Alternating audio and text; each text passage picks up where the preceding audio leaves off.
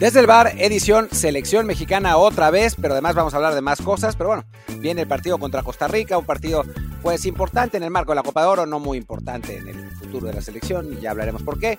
Pero, pero bueno, siempre, siempre será importante, será importante ganar. Eh, también se jugó la final de los Juegos Centroamericanos contra Costa Rica. Ya, ya les diremos cómo nos fue. Y además un caso de acoso en el fútbol mexicano. En fin, ya, ya saben, las, las monerías que normalmente tenemos por aquí. Yo soy Martín del Palacio y me acompaña como siempre Luis Herrera.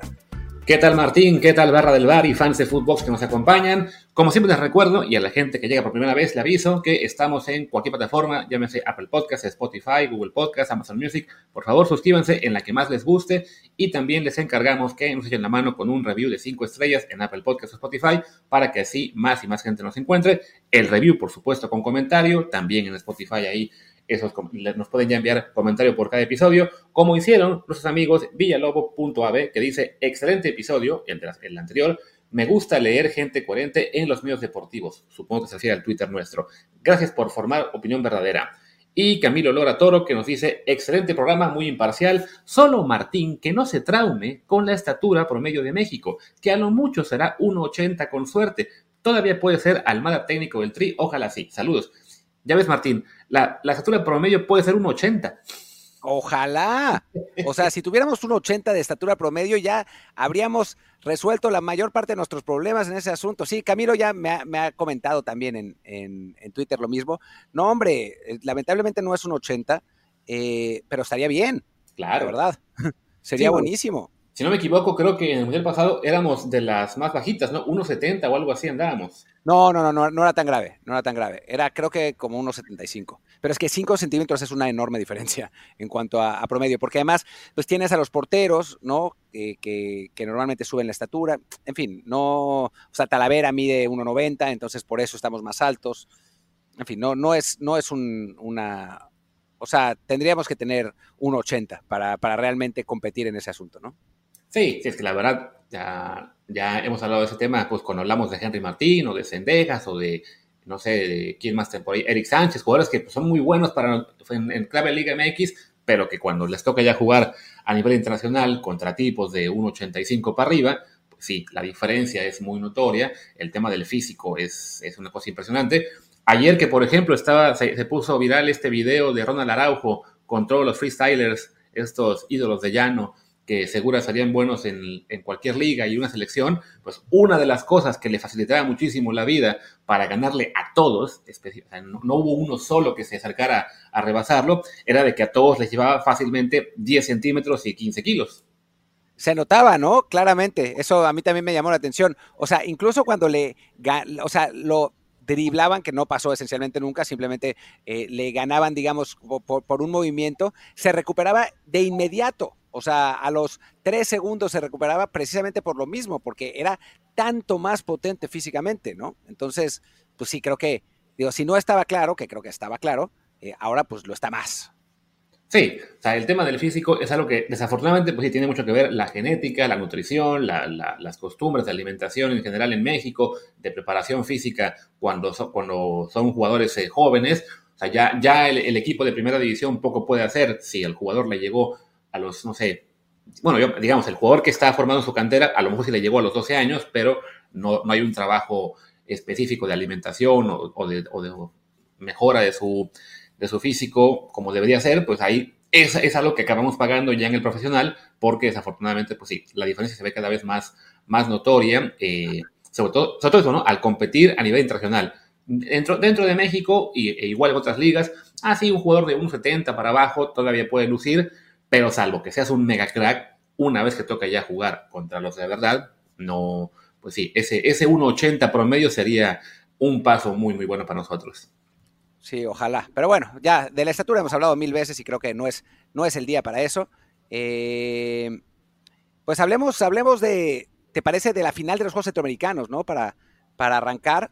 Eh, la selección mexicana le ganó a Costa Rica, gana la medalla de oro en Juegos Centroamericanos, le ganó 2 a 1 en un partido en el que la verdad México fue mucho mejor hasta que metió el segundo gol y pues metimos el segundo gol y pasó lo que suele pasar, no solo a México, sino a muchos, que pues los costarricenses se fueron encima, lograron eh, hacer el 2-1 con un, en una jugada para variar a balón parado en un error del Dragón García, del portero, que fue, fue un tiro centro que pues él pensaba que alguien iba a meter la pierna y nadie, nadie la metió y, finalmente la pelota entró directa. Eh, ya antes Costa Rica había inquietado a balón parado, esa es la realidad. Eh, pero bueno, México termina aguantando, gana 2-1, dos goles del el delantero de Querétaro, Edson Ayón. Eh, no sé si en este programa lo había hecho, pero sí en Twitter había hablado de Edson como uno de los jugadores que se había visto muy bien contra España en aquel, en aquel amistoso en Las Rosas y ahora pues resuelve con estos dos goles y bueno, un prospecto más a la delantera, ¿no? Que además tiene el físico, ¿no? De acuerdo con Wikipedia mide un 80, yo creo que mide más porque al, verlo parado en la alineación eh, se ve pues del, pelo de los centrales que son más altos y, físicamente es un toro, ¿no? Es muy, muy potente. Lleva apenas 12 partidos en primera con dos goles en Querétaro, me parece. Eh, o no sé si eso fue en general o de la temporada pasada, pero muy poca actividad, tiene 22 años. Pero bueno, un jugador interesante, ¿no? Por lo menos en una posición que nos hace muchísima falta. Sí, que sonaba muy bien lo que comentabas de él, que, ah, bueno, 12 juegos, pero dos, dos goles. En realidad fueron, ese fue el torneo pasado, ya vi su número completo de temporada, fueron 20 partidos, 7 como titular.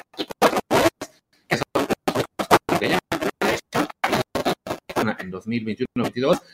El problema, como tú, es que ya tiene 22 años y apenas estamos hablando de él como un proyecto que empieza a sumar minutos en primera, eh, que además pues hablando del tema de estatura, no tampoco mide ni siquiera un 80, está en un 77, 63 kilos. te digo, te digo que yo creo que yo creo que esa estadística está mal, ¿eh? O sea, porque yo lo vi ahora parado en la, en la alineación con los, o sea, con los otros jugadores mexicanos y está del pelo de los centrales.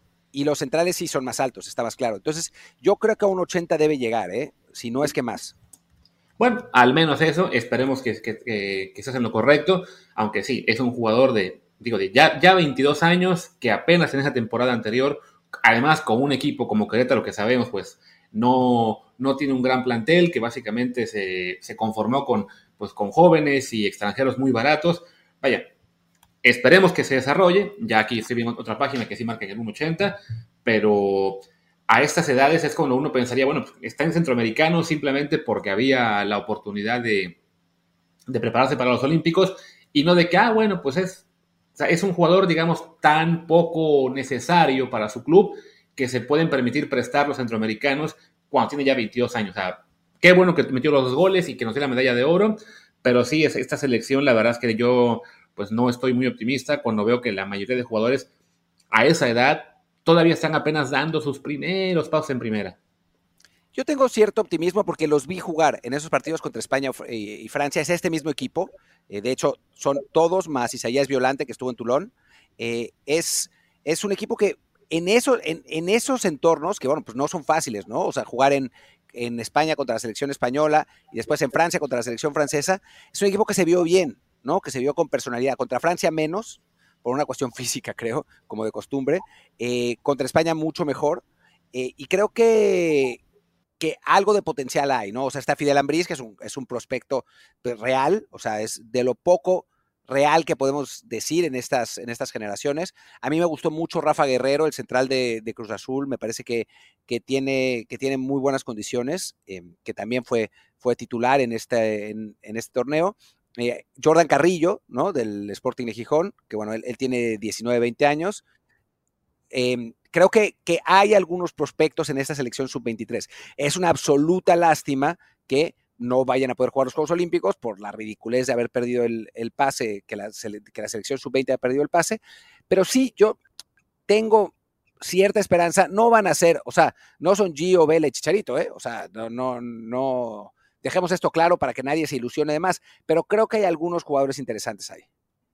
Sí, un equipo con Fidel Ambriz, con Rodrigo Huescas, creo que son los dos jugadores más destacados de, esa lista. También estaban por ahí, mencionabas a Carrillo o Guerrero en otros programas.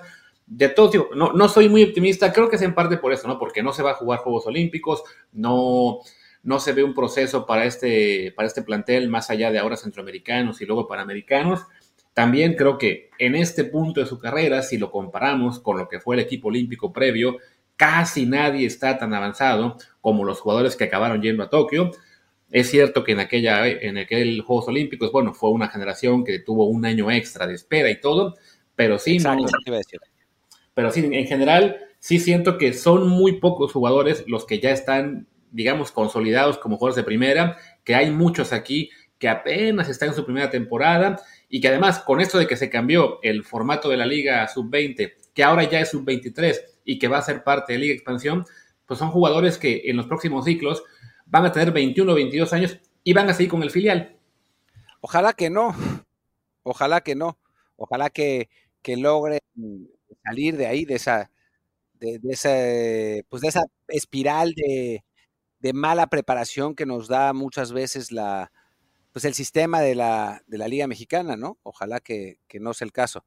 Pero, pero sí, hay cosas que no pintan maravillosamente bien, está claro, ¿no? Pero yo sí creo que hay algo de talento en esta selección. La verdad es que me ha sorprendido para bien lo que, lo que he visto. Esperaba menos de, estos jugadores.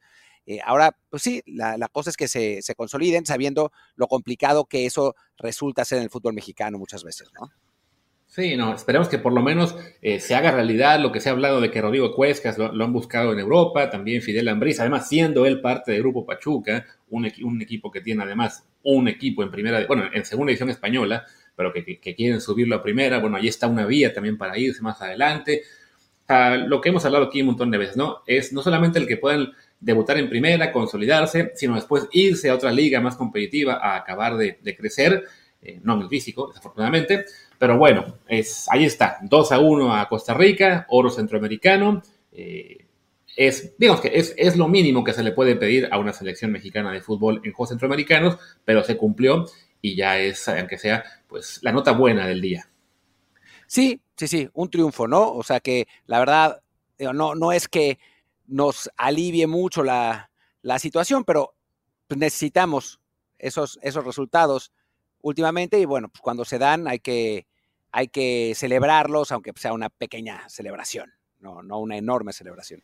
Hay que celebrar cualquier victoria, así sea en Centroamericanos contra Costa Rica o en un molero contra Uzbekistán. A ver, yo sé, yo sé, Luis, que estás muy enojado por ese partido molero contra Uzbekistán, pero yo te diría que pues no hay mucho más para dónde hacerse, ¿no? O sea, los, los otros rivales tampoco es que fueran maravillosos. Y sí, hablamos de esta serie de partidos de septiembre, la primera fecha FIFA del nuevo ciclo, en la cual se había, se había planteado primero ir a jugar a Europa contra Arabia y, que era Corea, si no me equivoco. Se cayó o la selección lo tiró. Ayer leía yo en la columna del gran amigo de Martín que, bueno, que también es un, por un tema de Zoom, de que no, pues no querían, bueno, que, que, no querían ir a esos partidos con un técnico interino, entonces que a lo mejor era mejor aprovechar para descargar ahí las fechas del contacto con Zoom. Y mencionaba el amigo de Martín que se estaba pensando en quiénes eran, en Oman y otro más, otro rival de, esos, de ese, nivel. Y el, eh, el, propio Uzbekistán. Eran Oman y Uzbekistán lo que, lo que se había pensado. No, no tanto. A ver, yo sé por qué fue. Eh, sí, por el técnico interino, pero es porque estos partidos los organizó eh, Rodrigo Árez y no los organizó la actual administración. Entonces, pues son las condiciones son distintas ahora y, y eso, prefieren jugar en, los partidos en Estados Unidos. La verdad es que la diferencia de rivales no es muy grande, ¿no? O sea, yo creo que eh, Australia está pues más o menos al nivel de Corea, Uzbekistán un poco peor que Arabia, pero pues tampoco es que la diferencia sea así brutal. Así que bueno, creo que, digo, el asunto es que se va a jugar en Estados Unidos, que pues ya sabemos que eso a la gente normalmente no le gusta y con cierta razón. Y sí, vaya, a fin de cuentas, que no sean otra vez rivales centroamericanos o los sudamericanos de siempre, Ecuador, Chile, Paraguay, Ecuador, Chile, Paraguay, Ecuador, Chile, Paraguay, Guatemala, Costa Rica, Ecuador, vaya, cualquier tipo de rival distinto se agradece, ¿no? Y sí, Australia es un equipo que a fin de cuentas le fue mejor que a nosotros en el Mundial, ellos sí calificaron a, a la siguiente ronda, ellos sí le dieron un susto a Argentina en el último minuto, entonces tampoco nos podemos poner exquisitos, creo que es o sea, para el, para el momento que vive la selección en este, en este punto, Australia es un rival interesante, así sea en Estados Unidos, ¿no? Y también que, bueno, además de este equipo eh, australiano, pues algunos de sus jugadores están en ligas importantes, no todos. Va a ser ahí una ensalada entre jugadores de Europa y que estén jugando en la liga australiana, que el tema de horario va a ser una cosa para ellos muy desastrosa. El segundo rival es el que sí, digo, Uzbekistán, pues vaya, no, no es un país que de entrada la mayoría de la gente, si no es que todos aquí en el podcast, no podemos ubicar en el mapa, y menos futbolísticamente. Yo sí, Yo, yo, yo sí lo, ubico en el mapa porque alguna vez pensé en ir. Eh, está ahí en la famosa ruta de la seda, ¿no? Que ciudades muy bonitas, Samarcanda, en fin. Em, lo que futbolísticamente, es, curioso futbolísticamente lo, lo, que pasa con Uzbekistán, porque es quizá el mejor equipo de Asia que no ha ido a un mundial. Se quedó varias veces, en un par de veces, en la ronda previa, en, la, en aquel playoff. Una vez creo que pierde con, con Nueva Zelanda y la otra con Trinidad, puede ser. No me acuerdo exactamente contra quién perdieron, pero, pero se quedó ahí eh, relativamente cerca. Es el equipo asiático ex soviético que mejor está, que mejor ha estado, pero bueno, tampoco es una gran potencia. También hay que tomar en cuenta y hay que pensar que, digo, no, no es que quiera disculpar a nadie, ya saben que aquí eh, siempre dicen las cosas, que, bueno, no hay muchos rivales porque pues, los europeos están en Nations League, eh, no sé si los sudamericanos ya van a estar en eliminatoria, es posible. Em, lo que sí creo que, bueno, y otra cosa, perdón, que, que, añadir es que Estados Unidos va a enfrentar a la propia Uzbekistán y a Oman en la fecha FIFA. O sea que, salvo que te quieras ir a África a jugar contra los africanos, que ni siquiera sé si puedan, porque quizás tengan eliminatoria Copa Africana de Naciones, pues no hay mucho. Y es un problema a la que, al que se va a enfrentar la selección mexicana, pues durante toda este, esta etapa, ¿no? Porque a diferencia de 86, donde pues México se pudo preparar muy bien porque pues no había estos calendarios que hay ahora, pues hoy en día es complicado encontrar, em, encontrar rivales porque pues está la, la famosa la famosa eh, European Nations League, la, eliminatoria sudamericana, dura todo el año, dos años dura, juegan todos los equipos, así que pues fácil no es encontrar rivales y creo que México va a sufrir en la preparación precisamente por eso. Sí, justo lo que comentabas en la eliminatoria, ya que encontré las fechas, la de Conmebol efectivamente arranca en la fecha FIFA de septiembre, eh, las demás arrancan un poquito después, el caso de Asia va a ser en, la de octubre, África en la de noviembre, eh, pero vaya, cuando no están en la eliminatoria, por ejemplo la de la UEFA, no arranca sino hasta marzo 2025, pero porque el resto eh, ahora estarán en la eliminatoria para la Euro, ¿no? En caso de África, igual, cuando no tienen eliminatoria para el Mundial, tienen eliminatoria para la Copa Africana. Le sumas al caso de la UEFA, la Nations League, le sumas nuestra propia Nations League de CONCACAF, en la que también ahí nos robaron unas fechas. Entonces, sí, va a ser muy, muy complicado encontrar rivales. Eh, no, no, será disculpa de repente para la calidad de, algunos de los partidos que se encuentren, pero bueno, por ahí va el tema de que nos toque jugar contra Uzbekistán. Y sí, si, si las posibilidades eran Uzbekistán y Oman, porque serán rivales también de Estados Unidos, y se logra reemplazar al más débil de ellos con Australia, pues bueno, esa parte no está tan mal. Ya que encontré el tema de Uzbekistán, de lo que decías de, de qué tan cerca ha estado o no del Mundial, en 2014 le jugó contra contra Jordania para, el, para hacer el quinto lugar de la, de, la, de, Asia y ya pasar al, último playoff. Ganó Jordania y en 2018 fueron también que se perdieron contra Corea del Norte, entonces quedaron en cuarto detrás de. Al final quedaron fuera por, por perder contra Corea del Norte. ¿no? Yo, yo, me refería, creo que. Acá está. Y en 2022, Ajá. Sí, o sea, en 2022 que se quedaron fuera porque ganaron cinco partidos, perdieron tres y se quedaron fuera detrás de Arabia Saudí. O sea que, bueno, han estado ahí, cerquita, pero no. Yo me refería antes, antes, o sea, me refería en 2006 y 2010, creo que llegaron incluso hasta la, hasta la ronda final, o sea, hasta el, hasta el playoff de, de eliminación.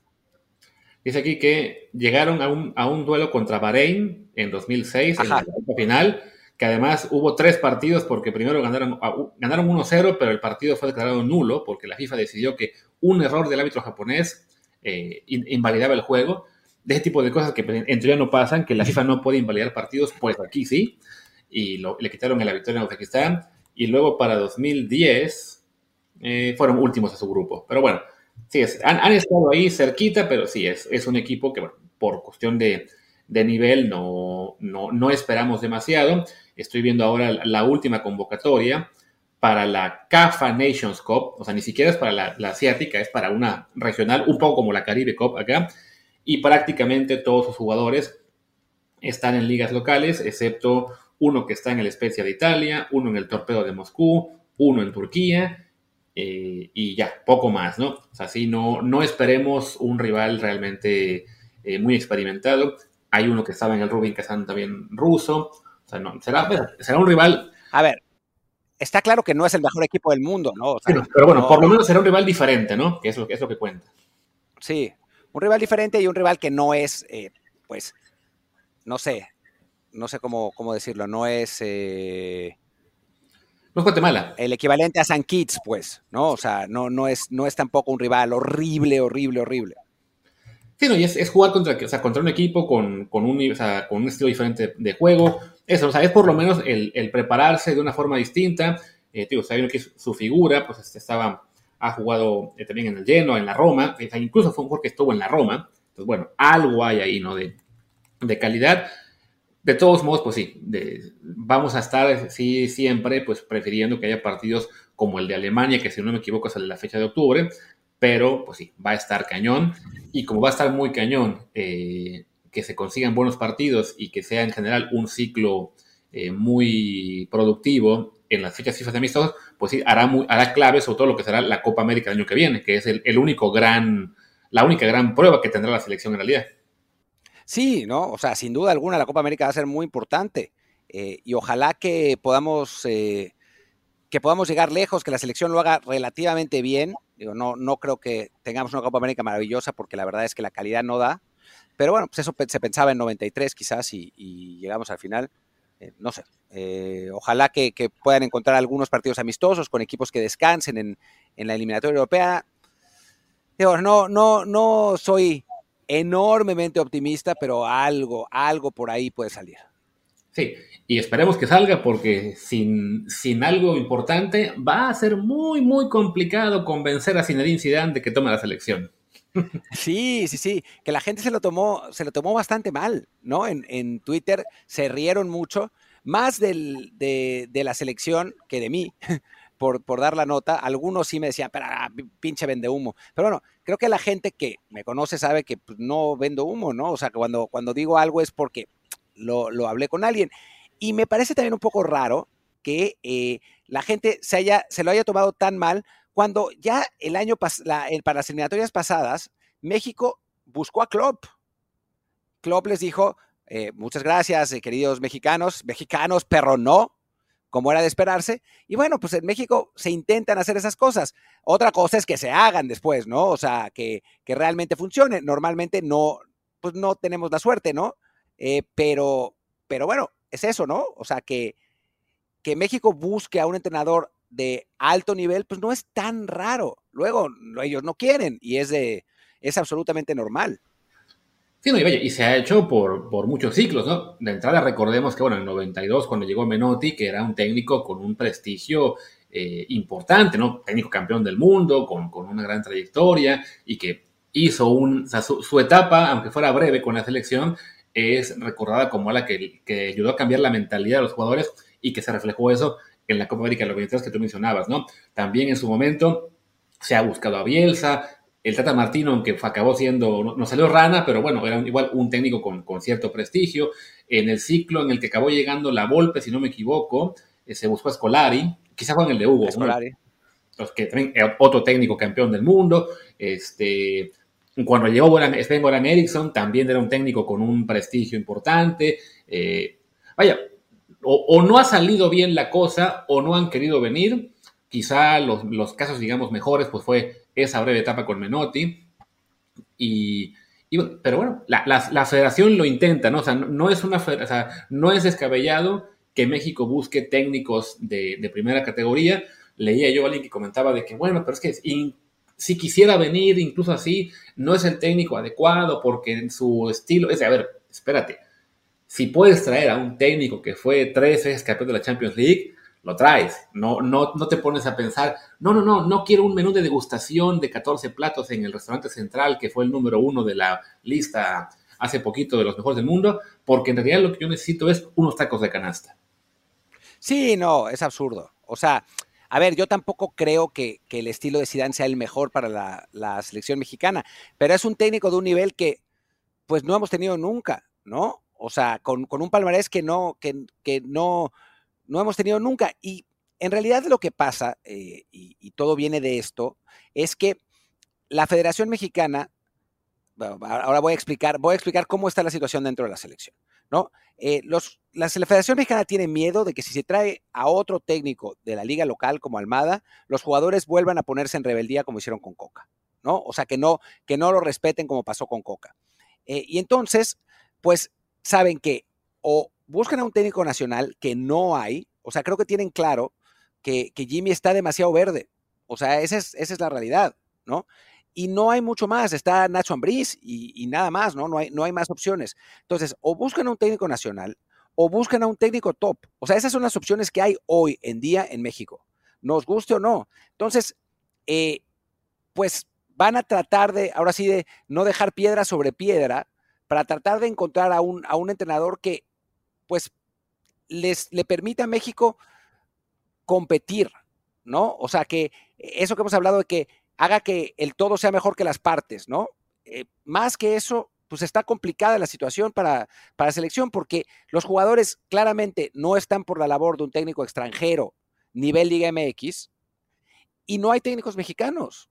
Entonces, bueno, van a, van a intentar. Pasa que también no hay muchos entrenadores top disponibles hoy mismo. De hecho, no hay. ¿no? O sea, está Zidane y nada más. Exacto, ¿no? Y, es un poco de lo que hablamos cuando recién habían anunciado el entrenamiento de Jimmy Lozano, que yo te decía, yo sí veo factible que se quede porque la, alternativa es lo que tú dices, o ir por un técnico realmente top o quedarse con él. Porque efectivamente yo creo que en este punto, y sobre todo que lo han declarado ya muchos jugadores así de que el tema de que, ah, no, sí, que, que sea mexicano nos, este, nos, ayuda mucho, nos gusta. Además, muchos de ellos lo, lo tuvieron en el, en el ciclo olímpico. Entonces, digamos que sí, hay un apego del plantel con Jaime Lozano que, que está ese miedo, ¿no? que es que si, lo quitamos y ponemos a, un nuevo Diego Coca, sea Almada, sea Larcamón, pues sí, es exponerte a que de nuevo haya también ahí eh, fricciones, para además, para un salto de calidad que no es tan grande como el que te da traer a un técnico de ahí sí, de prestigio internacional, porque aparte, para quien decía, no es que, bueno, es que Zidane más bien es un técnico este, eh, motivador y que gestiona egos en el vestuario. A ver, es cierto que esa fue, digamos, su, su primera tarea cuando llegó al Real Madrid, pero también hubo muchos partidos en los que Zidane demostró que tácticamente es un, tipo que sabe bastante, ¿no? O sea, no, Zidane no era, eh, no quiero dar nombres, pero bueno, no era un jugador, no, era un técnico. El Sí, no, o deja tu chaliz. No era un técnico que llegara al vestido del Real Madrid a decirles, miren mis videos este, de cómo jugaba yo, motívense y entren. No, el, el, tipo sí llegó, digamos, como un alguien que estaba para gestionar el vestuario, para calmar los egos, pero una vez que ya tuvo, digamos, eso controlado, también mostró a lo largo de los tres años y medio que estuvo con el Madrid que sí era también un tipo con mucha preparación, que sabía bastante de, de, táctica, de preparación del partido, de hacer ajustes durante el mismo. Entonces, por supuesto que no lo van a convencer, no, no veo forma de que lo logren, pero si se lograra, sería un cañonazo. ¿Que nos garantice eso un gran mundial? No, porque a fin de cuentas la materia prima es la que es y no hay mucho más de dónde escoger, más allá de que a lo mejor alguno de los centroamericanos acabe también creciendo y, y salga por ahí algún jugador a lo Luis Chávez que tenga un este, desarrollo tardío pero, pero vaya, pues sí, hay que buscarle todas las alternativas que haya para que la selección mejore, incluida la de traer a un técnico top, pues se tienen que buscar. No, sin duda. O sea, ahora sí que como podamos, pero tenemos que, levantar este barco, ¿no? Y pues, lamentablemente a nivel materia prima no hay, y eso creo que lo tiene todo el mundo claro, o sea, no, no solo la federación, sino que todos ya hemos, hemos llegado como a esa conclusión finalmente, que es algo que sinceramente, y no, no por andarnos eh, parando el cuello, pero pues sí un poquito, lo hemos estado alertando desde hace tiempo, ¿no? Que la nueva generación no venía con la misma calidad. Ahora ya, pues los, los periodistas más mainstream están en el mismo en el mismo barco y diciendo, no, pero es que es la calidad del futbolista mexicano. Sí, pues se les dijo y se les advirtió, ¿no? O sea, que, que no veníamos bien, mientras ustedes le echaban la culpa a 800 personas que no tenían nada que ver, ¿no? Eh, pero la realidad es que eh, eh, de, algún modo tenemos que tener un buen mundial. O sea, con, con, un buen entrenador que haga mejor la suma de las partes o con mejores partes que pues, no hay, a no ser que eh, encuentres 200 Julianes Quiñones. O sea, la realidad es que, pues si no es con un técnico top, no hay cómo, ¿no? O sea, yo no, no veo cómo realmente podamos mejorar mucho. De acuerdo, y creo que eh, tan es así que, ya para, dar paso al siguiente tema, estamos ahora en una Copa Oro en la cual Estados Unidos no manda su mejor equipo, Canadá no manda su mejor equipo, Costa Rica está en crisis, eh, el resto de Centroamérica está en crisis, el, Caribe está creciendo, pero nadie califica más que Jamaica. Y Jamaica, pues mm, ya ha antes dado avisos de que puede competir, pero nunca da ese paso extra de ganar el torneo. Y aún así, no estamos convencidos de que México, con un equipo que es medio A, medio B, la pueda ganar. Es por eso, porque desafortunadamente la, materia prima que tenemos no es mucha, aunque debe ser suficiente para ganar este sábado el partido de cuarta final ante Costa Rica. Debería, ¿no? O sea, vamos a una pausa y, regresamos con el, con el partido de México contra Costa Rica. Sí, deberíamos, deberíamos ser capaces, pero bueno, pausa. La pausa, de hecho, yo, yo había intentado meterla en mi intervención anterior, había dejado más tiempo ahí de margen para que se, para que se, para que se grabara, pero bueno, ya, ya la borré con la magia de la edición y sí, entró ahora mismo la pausa. Y bueno, tenemos eso, ¿no? México-Costa Rica va a ser el partido este sábado, eh, si no me equivoco, en, en Arlington, ¿no? En Texas creo que ahí, es el, el, encuentro, en el estadio, de los Cowboys, que supongo va a estar lleno de, mexicanos contentos de ver su selección, que se van a portar muy bien, que van a hacer un ambiente muy festivo, hasta que al minuto 5 eh, un mexicano falle una oportunidad clara y entonces la cosa se puede poner un poco más tensa. A ver, o no, ¿no? O sea, porque recordemos que el tipo que metió el famoso cuchillo, pues ya lo traía preparado, ¿no? O sea, no, no, no, no, es por, no fue por el resultado de la selección, fue simplemente porque el tipo, pues, era un, un inadaptado, como, como alguna, algún día diría Carlos Albert, un pendenciario. Eh, y bueno, es, es, lo que, es lo que a veces tenemos, ¿no? Y, y también, pues podemos escuchar el grito famoso y toda la, toda la faramaya que ya conocemos, ¿no? Eh, sí, sí la, puede, puede haber presión en un partido que sí, hay que decirlo, porque es la realidad, México debe ser muy favorito. O sea, en mi opinión, creo que es uno de los partidos eliminatorios, eliminatorios por, por decir de fase de knockout, pues, eh, en el que México es más favorito que, que yo de, recuerde en rato, ¿no? Y contra una propia Costa Rica que no es para nada la Costa Rica que hemos conocido en el, en el pasado, ¿no? Es, un equipo, una versión costarricense muy, muy floja. O sea, aquí tengo, tengo el, plantel y te voy, a, te voy a leer algunos nombres para que me digas si te suenan estos jugadores. Kevin Chamorro, Alexander Lescano, Josef Delgado, digo, Calvo, Wasta, Waston, Fuller, Vargas, sí están, Carlos Martínez, pero son todos jugadores que, pues, Guasto tiene 35 años, eh, Calvo 30, eh, Pablo Arboine, pues sabrá Dios quién es, Jeffrey Valverde, Sujander Zúñiga, Celso Borges tiene, Borges tiene 35 y ahí sigue, Aarón Suárez, Roan Wilson, eh, sigue a Sofeifa por ahí, pero pues, ya tiene 29, tres jugadores de, de 19 y 18 años, sigue Joel Campbell, que pues ya ni siquiera está, terminó por, por funcionar en México, creo que regresó ahora Herediano, un jugador que está en Suecia, en el Degger Force, ya a los 27 años. O sea, es un equipo que pues no es para nada lo que, lo que fue en algún momento, ¿no? Ya en el Mundial no le fue bien, ganó un partido de chiripazo contra Japón, pero pues, le metieron 800, España le metió 800 goles y, y Alemania 4, ¿no? Sí, bueno, que Alemania les metió cuatro, aunque en algún punto el partido iba, 2 a 1 a favor de ellos, ¿no? Pero sí, fue unos chiripazos de Costa Rica en ese mundial y sí, una actuación muy floja la que ha tenido en esta Copa Oro. Tan es así que ayer comentaba nuestro amigo Hércules Gómez que el ESPN Power Index, o como le llamen, ponía a México favorito como el 70% de chances de victoria. Creo que eran un 15 y 15 de empate en 90 minutos, se refería, y 15 de victoria de Costa Rica, algo por ahí. Y ahora yo veo también los, los, momios en las casas de apuestas, que no daré nombre de ninguno en este caso, hasta que se pongan también genos conmigo, pero bueno, México es favorito, dice aquí, paga su victoria 1.36, mientras que la de Costa Rica paga 8 a 1. Que igual hay que apostarle a Costa Rica, ¿eh? O sea, porque 8 a 1 es una cifra generosa y, y hermosa, ¿no? O al empate, que paga 4.20. Claro, pero a lo, a lo, que voy es que sí, la verdad es que México es muy favorito en, en, este partido, ¿no? Realmente muy, muy favorito. Y ojalá que lo demuestre. O sea, creo que la única manera en la que México puede perder este juego es lo que pasó contra Qatar, ¿no? Que México domine, domine, domine, falle, falle, falle, falle, falle y que termine perdiendo el juego. Porque a nivel futbolístico, pues sí, esta selección mexicana es muy superior a, sí. a la Costa Rica que estamos viendo ahora.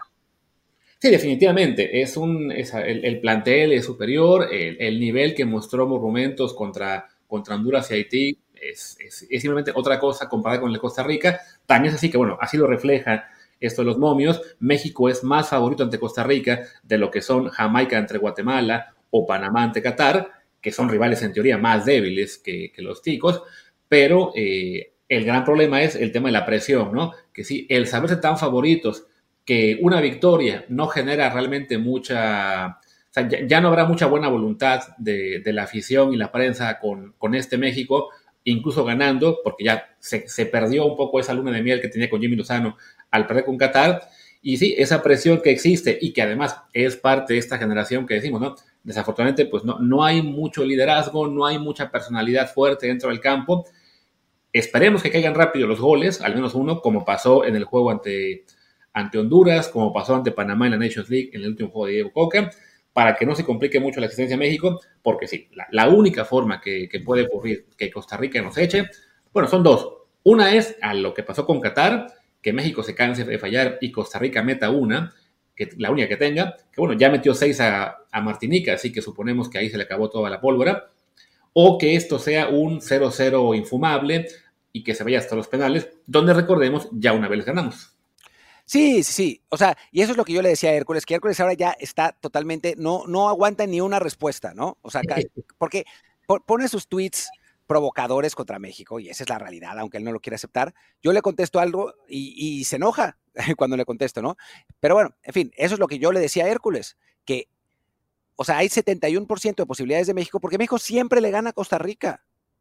O sea, la gente se, se quedó con el famoso aztecaso, aquel de de 2002 y tal, pero pues es que no nos ganan nunca. O sea, la, única vez que nos han ganado, creo, creo que la única literal, ¿eh? que nos ganaron desde 2002 fue en 2014, ¿no? Cuando la, selección eh, de, de, los gritos de Martinoli y eso. Fuera de eso, no nos gana Costa Rica.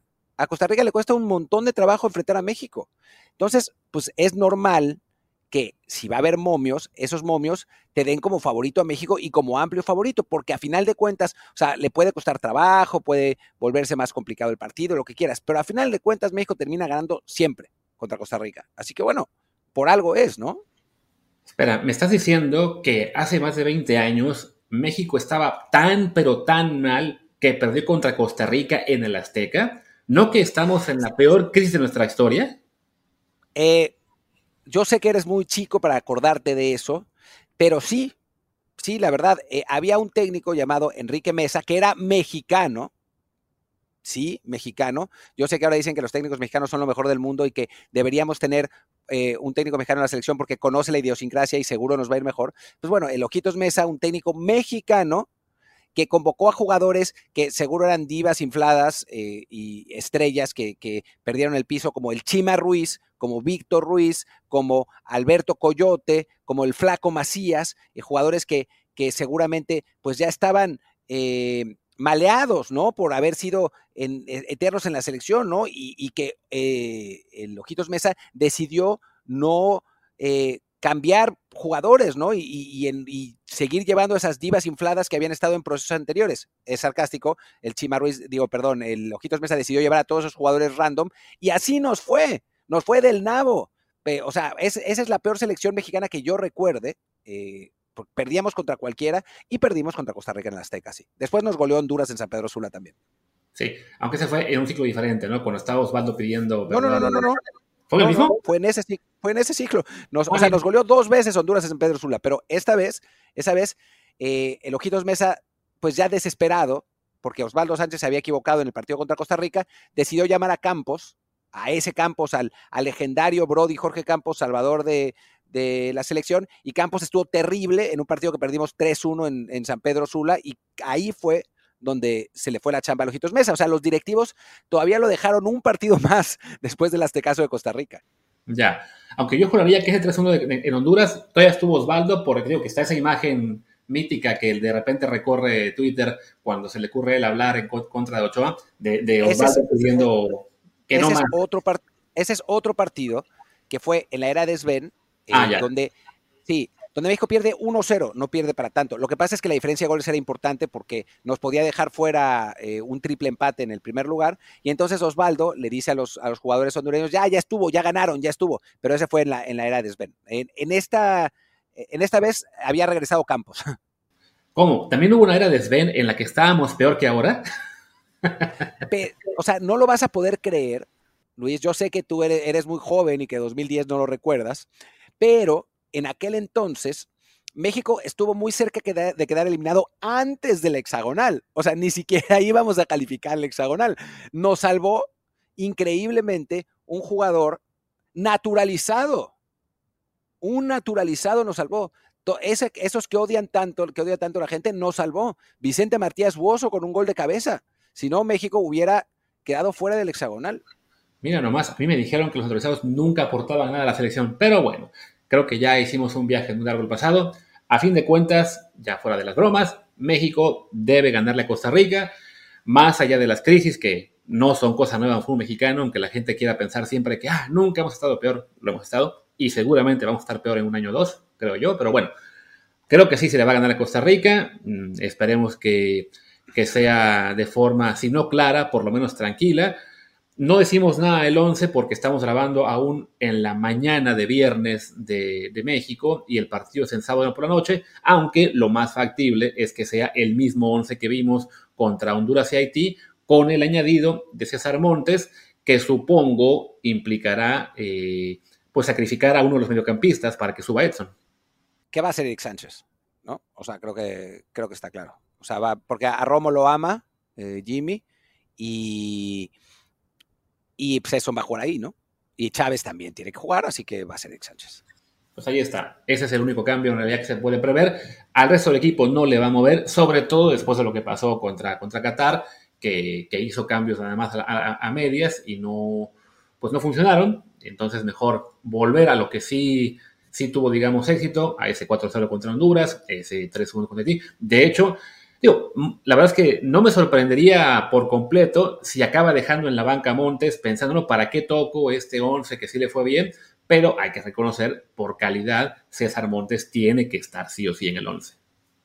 Sí, sí, sí, creo que, creo que está claro. Y también no es que Edson haya jugado muy bien de central, ¿no? O sea, creo que esa, esa es la otra, ¿no? O sea, puede jugar esa posición, pero obviamente se siente más cómodo en otra parte. Entonces, me parece que, que por ahí es, es más lógico que regrese que regrese Montes a la, a la central y que, y que Edson juegue de contención, que es pues la posición en la que ha brillado en el, en el Ajax y, por la que pues, piden 40 millones de dólares, ¿no? Sí. Esperemos que no resulte que dice, ah, bueno, entra Montes, sale Edson y no toco, y, no toco nada de lo demás, ¿no? ya, ya hemos visto, bueno, cómo eh, a Edson, tanto Tata Martino como otros entrenadores en México, de repente le, le encuentran las fallitas, pero bueno, es, es el, la, la, la, instructiva del día. Yo creo que sí, como dices tú, que va a ser el sacrificado, va a ser Eric Sánchez. Y bueno, creo que en tema de selección ya nos queda mucho más que decir, ¿no? Sí, de hecho se nos está haciendo largo, pero no queríamos eh, dejar de, mencionar lo que sucede con el, el, acosador, ¿no? El acosador de las jugadoras de, de América, de las jugadoras del, del, equipo femenil de América, eh, que bueno, eh, pues ayer salió a la luz más, más casos de, acoso de este cuate que ya había puesto pues una situación muy complicada a Scarlett Camberos, la ex jugadora de las Águilas. Sí, desafortunadamente, eh, pues un tema del, cual no, no nos gusta hablar porque, porque ocurre, no, no por el tema de simplemente dejarlo de lado, pero sí creo que es importante que, en los medios lo mencionemos eh, siempre para generar más conciencia respecto a lo que están atravesando algunas jugadoras en nuestro fútbol femenil. Eh, ya, bueno, para quien no sepa, ¿no? Este tipo es un acosador que ya antes estuvo eh, eh, atacando, bueno, virtualmente acosando jugadoras del América. el caso más sonado fue el de Scarlett Camberos, que se acabó yendo del país a jugar a Estados Unidos por no encontrar en, México la, seguridad, la tranquilidad que necesitaba. Entonces ya se acabó yendo. Además de ella, dos jugadoras más del América habían sido acosadas por ese tipo. Y ayer el América saca un comunicado en el cual denuncia que este imbécil está acusando a una jugadora más. No, no se quiso revelar el nombre de ella y me parece perfecto que se haga. Pero bueno, que el América está eh, apoyando a su jugadora con todo lo que sería el río psicológico, que se hizo ya una denuncia ante la Fiscalía General de la Ciudad de México, pero claro, pues está el hartazgo porque ya van muchas denuncias, se tiene identificado al, tipo, ya además el América pone en su comunicado, bueno, no nos queda de otra que dar su nombre y fotografía, el nombre y la, foto ya las teníamos muchos porque a fin de cuentas se ha revelado por 20 mil medios que se llama José Andrés Martínez Hernández, que se la pasa subiendo a su Instagram y a Twitter eh, fotos o capturas con las cuales eh, quiere él hacer creer que tuvo una relación, por ejemplo, con Scarlett, a la cual hasta le hackeó la cuenta de Twitter para poder publicar este no, no, no, es que éramos novios y no sé qué. Vaya, una cosa de un enfermo al cual desafortunadamente, ignoro por qué razón, las autoridades eh, no le han podido hacer nada.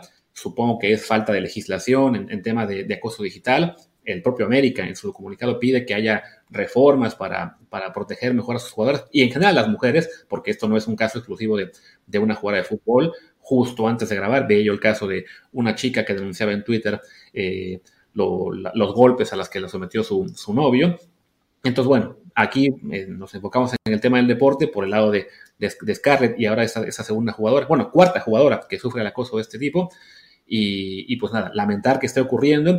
Esperemos que el América, además del apoyo psicológico y, moral, digamos, que, están mencionando en su comunicado, también esté ayudando con, con tema de seguridad privada, más allá de que lo hagan o no público.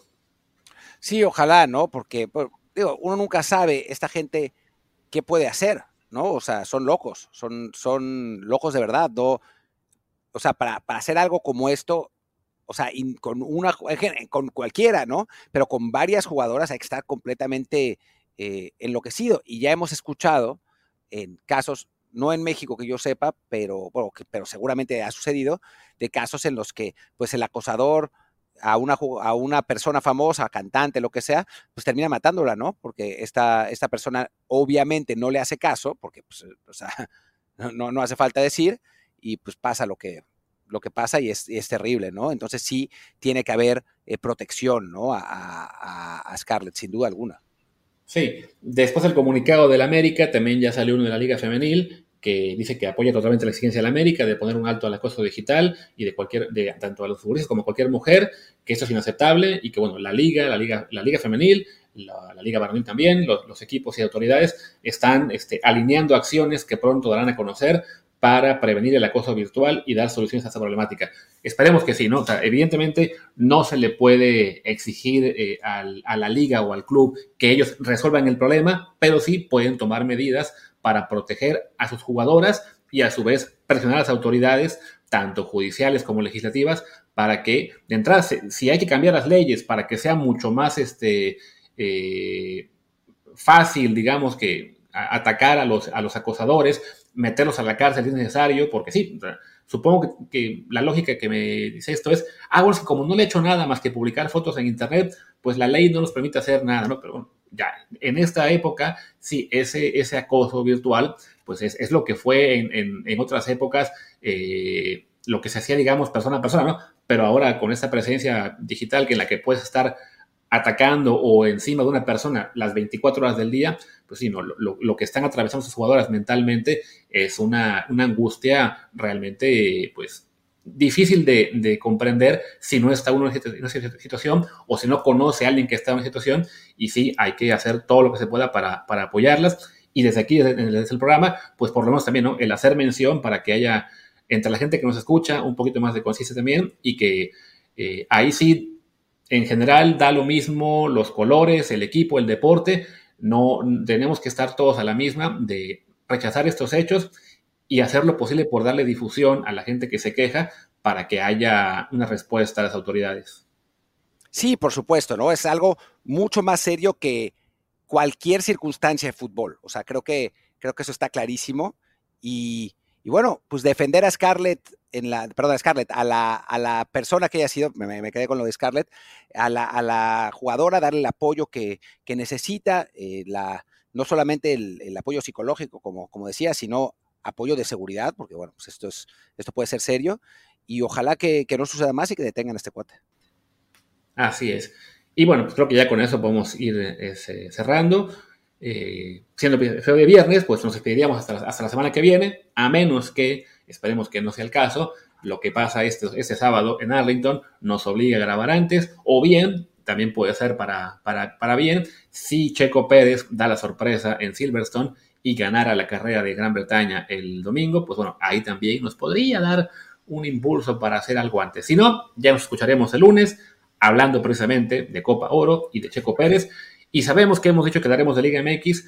Eh, no pudimos esta semana porque sí, nuestros, nuestros calendarios han estado un poquito complicados, pero sí, la próxima semana seguro que ya hacemos un episodio específico, tanto del mercado como el arranque de la liga. Sí, seguro, seguro algo, algo vamos a hacer de, Liga MX también. Veo, no han llegado todos los fichajes, esa es, la realidad, apenas estamos viendo qué onda con cada equipo, el América perdió de, local con Juárez y eso pues, no querrá decir que, que el América vaya a ser un peor equipo que Juárez esta temporada. Mientras tanto, Pumas ganó de visitante y eso sí quiere decir absolutamente que Pumas va a ser un equipo protagonista en la temporada y eso lo sabemos todos. Así que bueno, tenemos, tenemos tiempo para hablar de Liga MX. Así es, ya será eso seguramente el martes o miércoles. Pero bueno, por pronto cerremos aquí, que todavía falta mucho por trabajar en nuestro caso incluida la edición de este episodio, así que vamos a decir basta. Yo soy Luis Herrera, mi Twitter, Instagram, Threads y todo lo que se les ocurra es LuisRHA. Yo soy Martín del Palacio y yo tengo 8000 cosas distintas. Eh, mi Twitter es arroba martindelp, pero en threads estoy como martin.dpl, o sea, es algo distinto, eh, porque bueno, pues ese era mi Instagram. El, el, el martindelp ya estaba ocupado en, en Instagram cuando abrí mi cuenta, así que pues ni modo, tuve que abrir otro con, otro tagline y ahora pues es también el de Threads porque pues así es, ¿no? Pero bueno, Martín DELP en Twitter, martín.dpl en eh, las otras plataformas y nada, pues si nos quieren seguir, síganos. Gracias y hasta la próxima. Chao.